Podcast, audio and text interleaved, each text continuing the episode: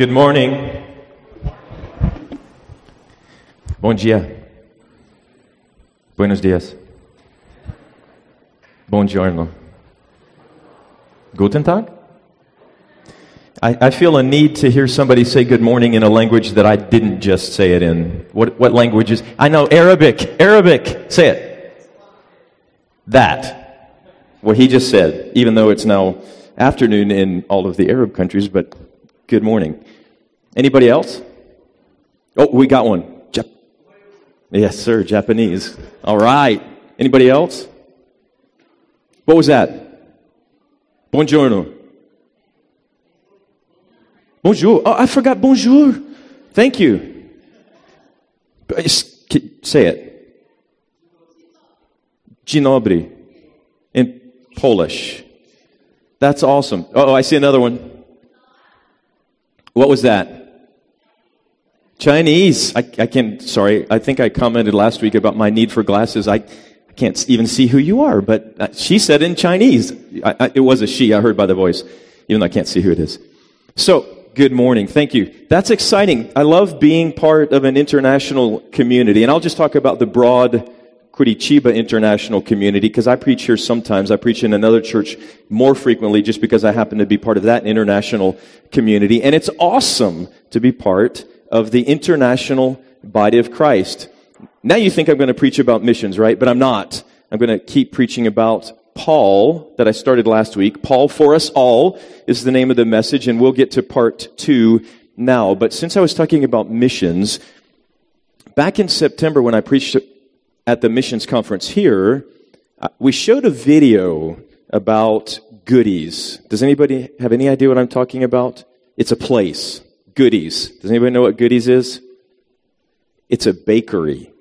Yep, there's somebody that knows. And you guys know too. My new friends, Danielle and Rafaeli, are here because I got to meet them Thursday night at the inauguration of the fifth Goodies in Curitiba. And it's in Pátio Batel. It's right here nearby. You go up to the, I don't know what floor, it's the same floor as Herring, Eringi. And it's one of those kiosks, but it's really cool, really nice. So here's the thing. Why am I telling you about them? Because in September, when we use them as an example, we use them as an example because we were talking about missions. And that business, goodies, which you must try, is a kingdom business. Larissa and Andresa, who are the owners and the founders, love Jesus. And so from the very beginning, goodies has been intended to exist for the praise of God's glory. Now, there are some benefits to that. For example, if you eat cupcakes there, you don't put on weight. You don't get fat. In fact, if you need to lose weight, if you eat their cupcakes, you lose weight. If you have any health problems and you eat, okay, maybe I'm exaggerating just a little bit, but they're awesome. So give them a try. Um, talk to the Goodies fans up there or the Goodies fans down here or Goodies fans. And I have nothing, like they're not going to pay me for this endorsement. Um, I have no, there's no podcast that's going to happen where we get money on the side for, it's just that they love Jesus and it's really an excellent product and it'll be a great example and encouragement to you guys in your lives, in your professions, in your jobs to see what it means to really strive to do something for the praise of God's glory. Now, when we get to Paul, we're going to see that vocabulary a lot. Praise of God's glory, doxological language. And I just became aware of something. Last week, I think maybe only one person said that I spoke too quickly, which is a miracle. Um, for me last week, it felt like I was speaking like this. It's just because when I think I'm speaking slowly, I'm still speaking quickly. So, uh, you guys forgive me if I speak quickly for, for the non-native English speakers. I understand that that can be a struggle sometimes. So I'm going to try to speak like this in my head today. And if you don't get it, the cool thing is you can go to the actual video afterwards, which will be on the air later today. I think it's, it's live stream. And so you can get it and go back and actually really maybe understand what I actually said. Now, it could be that you don't understand what I say because what I say doesn't make sense. That's a whole different issue. But if it's a vocabulary or linguistic thing, a speed thing, you can go back and check it out. So, the Apostle Paul. I'm going to review very quickly just to get us up to speed for whoever wasn't here last week. And some of you will remember my crazy glasses from last week. And we used, you got to watch last week's sermon online to figure out what this is all about. I told the story about how I ended up with these crazy glasses. But the glasses exist to illustrate a point, which is you have glasses for one or two reasons. If you have prescription glasses, it's because you want to see things with definition with, with clarity in the sense of focus and resolution. If you have sunglasses, it's because you want to control the amount of light coming in. Sometimes it's possible actually to have too much light coming in and you, you need to control that. Now, if you have prescription sunglasses like these are or were, then you're actually trying to accomplish two things. And we said that we have to have these kind of glasses, glasses that will help us see with definition. This side still works. This side still brings me definition, even though this side doesn't. This side also blocks out light, but we really don't want to block out light unnecessarily, so we actually like this side better because it lets in all the light. And so when we study scripture, what we're trying to do is get the resolution from the prescription side and not necessarily have the, the, um, sunglasses side blocking out the light. We want the full amount of light that God wants to reveal to us through scripture. And sometimes he will put sunglasses on us because if we experience the fullness of his glory, as we understand from scripture, from many of the people that we look at in the Old Testament and even the New Testament, we might just die. If you experience the fullness of God's glory, it would be overwhelming. And so when we look at scripture, we're trying to get the maximum amount of glory light and understanding that we can. That's what these glasses help us understand. And so what we're going to do today, reviewing what we discovered about the apostle Paul, and then we're going to say, how do we get the maximum amount of understanding and clarity and definition about Paul and the lessons that God has for us through the life and ministry of the apostle Paul.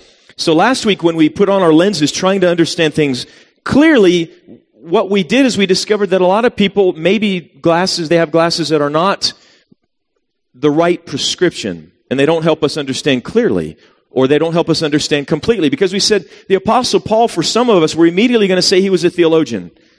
And others are immediately going to say he was a missionary or a missiologist or maybe an evangelist, thinking about the missions category. Other people might say, well, no, when I look at Paul in scripture, I see a teacher or a pastor or a teaching pastor. And others are going to say, I see all three of those things, so what I see is a superhero. Those first three are not wrong, but they're incomplete. He is truly a theologian and a missionary and a pastor. In fact, therefore, he is all of those things. So we don't look at just one, that's incomplete. But when we look at all of them together, what happens? We turn him into a superhero. And then we have a reaction which is either to elevate Paul over ourselves and think there's no way I can be like that. So if God is trying to teach me through Paul, well then forget it. It's just overwhelming. He's too much. Paul was too much. I can't be like that. The other risk is that we would elevate Paul over Jesus. And there are people who love to look at the apostle Paul, to study his life, to study his ministry, and they stay in the epistles of Paul and they, or maybe they'll look in Acts where Luke tells us about Paul, but they forget to go to the Gospels and they forget to look at Jesus. And they forget that Paul in 1 Corinthians chapter 11 says, imitate me only because I imitate Jesus. And so that's what we're going to try to do today. This is our, that, that one little verse, 1 Corinthians 11, 1, we will remember for every point today. Everything I say and everything you hear needs to go through that filter. That Paul was saying, be like me, do these things, but why? Not because I'm awesome, but because Jesus is awesome and I seek to imitate Jesus. So, how are we going to do that? How are we going to look at Paul as an example? And how are we going to use these glasses, not these crazy glasses, but the complete form that gives us just the right amount of light and exactly the most definition and clarity that we can possibly have? There's a Greek word that's going to help us do that. And I mentioned it last week, but we didn't go into details because I was leaving that for this week. The Greek word is phroneo. And you will, depending on the manuscript or depending on the translation of the New Testament, based on whatever manuscripts they translated it on, you'll find the word phroneo eight or nine or ten times in the book of Philippians. And that word is as if, why did Paul use it? Because it's like he was saying, here are the complete glasses. You get the, the amount of light and the amount of definition that you need to understand as completely as possible. And so when Paul uses the word phroneo, today's translators or post Paul translators of the New Testament, sometimes it looks like they're confused about the meaning of the word phroneo because they translate it in two categories that, that don't seem to be the same thing. But what they're doing is they're saying in one word, phroneo, we have two different ways of approaching the meaning of the context. It's the same as saying in one pair of glasses, we have two different things going on. We have something that controls the amount of light and we have something that brings a certain amount of definition. We need both of those dynamics taking place. And that's what the word phroneo does. So when we look at just in the book of Philippians, the words phroneo, I'm going to give you some examples of what happens that looks a little bit confusing, but in reality, it's not confusing at all. It brings richness to our understanding of Scripture. And then we're going to see five different phroneos. We're going to see five different postures of Paul that we can apply in our own lives. So when we look at the phroneos of Paul, I mentioned Philippians. If you want to stay in your Bibles, if you want to have your Bibles open today somewhere, just open it to the book of Philippians. We're going to see a few verses there, and then we're going to see multiple other verses from other locations in Paul's writing, and you don't have to flip around so much to those. I will tell you, I will read you, I will tell you what the verse actually says, but if you feel like, yeah, but it's no, no good if I'm not reading it, just get into Philippians. And then if you want to try to flip around afterwards to the other ones, you can. Philippians chapter 1 verse 7. Paul is addressing the church in Philippi and he gives in verses 3 through 6 this amazing greeting that shows the depth of the relationship that Paul had with this church, which he planted, and the, the intimacy that they had, and the passion that Paul had for this church for them to fulfill God's purposes. So he says in verses 3 through 6, I thank my God every time I remember you. Does this sound familiar? In all my prayers for all of you, I always pray with joy because of your partnership in the gospel from the first day, first day of our relationship, first day that you entered into the family of God by believing in Jesus Christ until now. And that partnership he describes like this, being confident of this, that he who began a good work in you will carry it on to completion until the day of Christ Jesus. The work that, that God began was a worship and missions work in these believers in the church in Philippi. We tend to hijack, this is, this is just bonus information, okay? Philippians 1 6. I actually want to talk about 7, but in 1 6, we say, oh, the, the work that God began in me, He's going to carry it on to completion until the day of Christ Jesus. And we get very, very egocentric about that. And we start to claim promises and we start to do things that the Bible doesn't tell us to do. That verse is not an egocentric verse. That verse is exactly the opposite. That verse doesn't focus on, on us. It focuses us on God, the work that God began in us, He'll complete. So it should put us into an attitude of worship. And it focuses us outward in an attitude of witness because it's about mission. It's a God, God completing His work through us, the work that He started, which is a work of worship and witness. But in verse 7, here's where phroneo comes in. It says, It is right for me to feel this way about all of you, since I have you in my heart. Now, the translators are going to look at phroneo and they're going to look at the bigger context, which is a basic exegetical principle. You need to know how that word fits into the larger context. Otherwise, you might define it incorrectly. And so when he says, how I feel about you in my heart, I have you in my heart, then the translators are going, oh, it's something about feeling.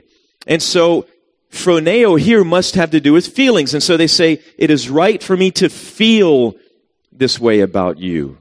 And that is a, correct and good and appropriate translation of phroneo in this particular passage. But if you jump to verse 15 of chapter 3, so we're in Philippians 3 15, we encounter the same word again, phroneo. But look how it is translated typically, which is different than what we just saw in verse 7 of chapter 1. Let Those of us who are mature think this way, and if in anything you think otherwise, God will reveal that also to you. The word phroneo is twice used here, and both times this is the ESV because some translations will only translate it as think one time, and then they'll get some other similar translation. The ESV translates it think both times. So you have in 1 7, phroneo translated as feel, based on feelings, emotions. And then you have in 315, the word is translated as think. So let those of us who are mature think this way. If you want to know how to think, go back and look at verses 12 through 14. You'll understand why Paul says think this way in 315. So which is it? We tend to think think that feelings are one thing and thinking, intellect, that's another thing. And they're not the same thing. That's what we tend to think. The genius of the word phroneo is that in one word you actually unite these two different categories of our human reality that we often don't think go together. Our feelings and our thoughts. How do you feel? How do you think? Now watch what happens in chapter 2 verse 5. We're going to get back to this passage because it's one of the most amazing passages in all of scripture. But right now I just want to look at verse 5. Have this mind among yourselves, which is yours in Christ Jesus. That's how the ESV, the English Standard Version, translates it. So, same word phroneo. Well, one group of translators say here it means mind. So it's on that side that I talked about over here. Uh, and I didn't even actually try to figure out left brain and right brain to see if that's working for you guys. Like, so don't, don't think about, I might have gotten it backwards when you're looking up here. It's all confusing now. So just think feelings, thoughts, okay? Heart, mind. So when I go over here, I'm talking about the mind part. Have this mind among yourselves. The NIV says, have the same mindset as Christ. And the New American Standard, sorry that it's American, but that's just what it's called, and it's not really American, so just consider it, it's a really good translation of the Bible. They actually get to the heart, sorry, heart over there. They get to the core, they get to the essence of the word phroneo. And this is where we're going with it, which is what? The NAS says, have this attitude in yourselves, which is also in Christ Jesus. Now, watch what happens when you take heart and mind, feelings and thoughts. If you wrap it up all together, what do you get? You get an attitude. Like, I don't like your attitude. When, when your parents told you that, or when I still on occasion have to say that to my kids, but it's not often, praise God, and you go, I don't like your attitude. What are you saying to them? Are you saying, I don't like the emotion that I'm sensing from you, or I don't like the intellectual content coming out of your mouth? Both. You cannot have an attitude about something unless you feel a certain way about it and think a certain way about it. And that is exactly the point that we're trying to make when we talk about studying and understanding scripture. And that's exactly the point that Paul was making when he used the word phroneo so many times in the book or the letter to the church in Philippi, which is actually, some call it the book of joy. And that, you would think that's an emotional thing, but he's saying no. Joy is an attitude. Everything about us, how God has made us and how we relate to God and how we relate to the world should be an attitude. And that engages your emotions and it engages your mind. So with that word, attitude, Phroneo for us is going to be an attitude. It could be a posture. Sometimes we'll talk about what is your position on something? What is your, your posture towards something? You're communicating emotions and you're communicating understanding. I love the word phroneo. It's, it's one word that does both functions. It gives us the kind of, remember that we talked about light? Well, the emotions are the light, the feelings, and then it talks about the clarity through the, the resolution, being able to focus on something. Well, that's the clarity of mind, of thinking. That one word does the two functions. So we always want to put on our phroneo glasses. We always want to have our phroneo mindset, our attitude. We want to feel deeply about what we learn in Scripture and we want to think deeply about it. And maybe it starts for some of you like that. You think about it deeply first and then you start to feel something about it. But either way, it's a full package. Either way, you get an attitude. And hopefully what people tell you is, I like your attitude. Not that I don't like your attitude. Hopefully they say, I like your attitude. Whether it's your verbal attitude or whether it's the actions attitude that they sense, because we do communicate kinetically, right? When we use gestures, when we articulate, uh, gesticulate, when we smile or not, we're communicating constantly, not just with our words, but with our actions, our attitude that's reflected through our movements. And words can lie, but you got to try really hard to lie through your actions, through your gesticulation. And so, if you want to talk about human communication, which is a different subject, but it's related, look at how people are saying things. If you really want to know if you can trust them or not, don't just listen to what they say. Look at how they're saying it. In other words, what's their attitude when they say it? That's what we're after. So with our five phroneos, our five attitudes, our five postures, when we look at Paul, we're grounding it on 1 Corinthians 1:11, imitate me only because I imitate Christ. Go back to that verse every time. But now let's dig in. The first phroneo, the first attitude of Paul, emotions and feelings, and then mindset. How does he think about something? His first attitude, his first phroneo is that he was incredibly God centered. He was God in Christ centered. He was Christocentric. For him, it was always all about Jesus. And we're going to build on this one, and then the, the next four points will go a little bit more quickly. But I want to build on this attitude of being Christocentric, because if you're Christocentric, what does that say about your other centrics? It means if you're Christocentric, you can't be egocentric. You can't be centered on two things at the same time. There's only one center. If I'm centered on myself, it means I'm not centered on Christ. But if I'm centered on Christ, it means I can't be centered on myself. You can't be, here's a, here's a fancy word that we like to use in theology, and you understand it because you understand the social science discipline of anthropology. You can't be anthropo human, centric, centered. You can't be centered on humanity. You can't be driven I love Jesus, and so what drives me is I want to see people saved from hell. That's awesome. It's biblical, it's a mandate, but that's not the primary focus that Paul had because it wasn't the primary focus that Jesus himself had. Jesus was always God centered. Paul was always God in Christ centered, focused on Jesus.